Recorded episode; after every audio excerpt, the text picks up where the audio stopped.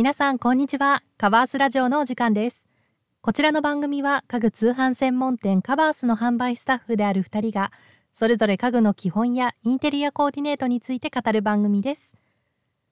本日パーソナリティを務めるのは私由美です。今回のテーマは人気の風水を取り入れたインテリアコーディネートからリビングに置く掛け時計に注目してみたいと思います。なんとなく、まあ、時計をね置いている方も多いかもしれませんが風水の観点から見ると、まあ、デザインとか飾り方によってですね、まあ、運気をアップさせるポイントというものがあります。あのリビングのね風水気になるっていう方も多いと思いますので是非参考にしてみていただきたいと思います。ではまずはじめにですね運気アップが期待できる掛け時計のデザインからご紹介します。まず時計の形なんですけれどもこちらは円形、まあ、丸ですね。のものがおすすめです。あの丸い形は人間関係を丸くするとも言われていてあの風水では幸運の形だそうです。であの反対に四角形とか、まあ、角のねある形っていうのは、まあ、すごいおしゃれなんですけれども、まあ、角が立ってしまう。人間関係の、ま衝突が絶えないと、ま解釈されてしまうのであんまりおすすめできません。なので、まあ、最大限ねこう開運アップを狙うのであればやはりあの円形の円の、まあ、丸のですね時計がおすすめです。で次に材質なんですけれどもこちらは木製がおすすめです。あの木はね昔からこういい木を生み出してくれるもの、まあ、人とね人とをこう調和させてくれるものっていう、まあ、イメージがありますよね。なので、まあ、家族のねこう集まるリビングに木製の時計を置いていただくとこう家庭全体にいい気を呼び込んでくれて、まあ、調和してくれるっていう、まあ、効果があるそうです。であの一方ですね人工物であるプラスチックはあの火、まあ、炎とかこう燃えるようなねイメージがあのちょっとありまして、まあ、運気までねこう燃やしてしまうっていうふうに言われているいます。なのでまあ、できれば木製のものを選んでいただく方がおすすめですね。で最後にあの色についてなんですけれどもこちらはあの、まあ、どんな、ね、こう運気をアップさせたいのか求める効果によって違います。例えば、まあ、浄化作用ちょっとこう空間をねすっきりさせたいとかっていうことであればホワイトあと安定感をもたらしてくれるのはベージュ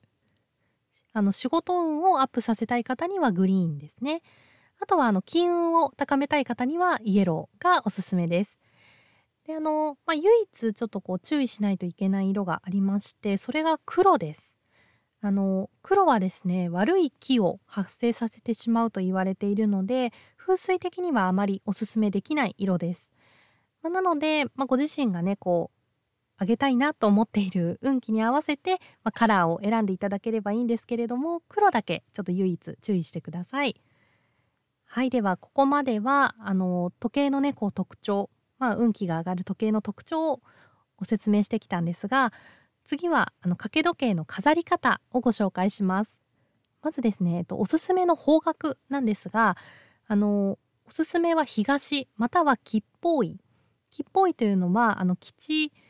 に、えっと、方角の方にあの暗いっていう字ですね、まあ、方位をあの表します。であの東はですね木と関わりの強い方角なのであの、まあ、木製のね先ほどきあの時計いいですよっていうお話ししたと思うんですけどもあの、まあのこう伸び伸びとねこう成長するあの木のような若々しさとかあと健やかさを授けてくれる方角だそうです。であの時計とかあとテレビあと電話とかですね音の出るアイテムとの相性がすごく良くて、ま、これらを東の方角に置くと、まあ、良い知らせがねこう舞い込むというふうに言われています。まあ、なので方角に迷ったらまずは東に置くようにしてみるといいと思います。でまたはですねこう自分にとっての木っぽいを選ぶっていうのもおすすめです。まあ、自分にとってこう運気が上がる方角っていうのが人それぞれありますのでそれを選んでいただくのもいいですね。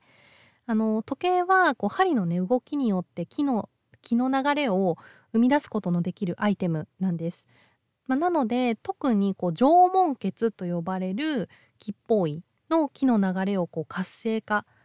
させることができると言われています。であの吉報位はですねあの結構もうネットで簡単に調べられるので興味がある方はあのご自身にとっての吉報位がどこなのかっていうのをチェックしてみてください。ではですね、えっと、続いてあの掛け時計を、まあ、かける位置についてなんですけれども時計を自分がこう見上げる状態のように飾ると木の持つ力をアップさせることができます。で逆にですね時計をこう見下ろすような位置に置いてしまうと運気が下がってしまうっていう、まあ、考え方もあります。なので、まあ、立った時に自分の目線よりもこう高い位置になるように飾っていただくといいかなと思います。はいではあの本日はですね運気をアップさせてくれる掛け時計のデザインと飾り方をご紹介しました。の掛け時計はまあコーディネートをねこう変更しやすいものなので初めてインテリアにこう風水を取り入れるって方にもおすすめのアイテムです。ぜひ本日の内容を参考に運気がアップする空間を作ってみてください。カバースラジオではインテリアや生活に関する質問を募集しています。人気のインテリアコーディネートが知りたい。寝具のお手入れについて教えてほしいなどお悩みや気になるテーマを教えてください。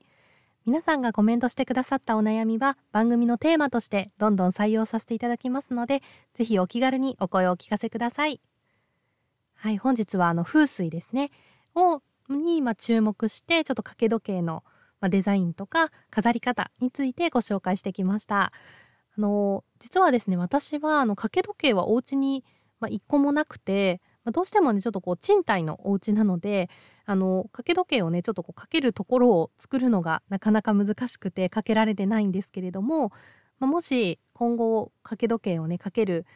まあ、かけられるお家になったらあのちょっとこうおしゃれなものをかけたいなと思ってたんですよね。なのでまあこう風水とかあの、まあ、できればね運気アップできる方がいいじゃないですか。なので、まあ、それをねちょっとこう今回の内容もちょっとこう注目しながら掛け時計選んでみたいなと思います。あの皆さんもね掛け時計をちょっとこう買おうかなと思ってる方は是非参考にしてみてください。本日も最後までご視聴いただきましてありがとうございました。それではまた次回の放送でお会いしましょう。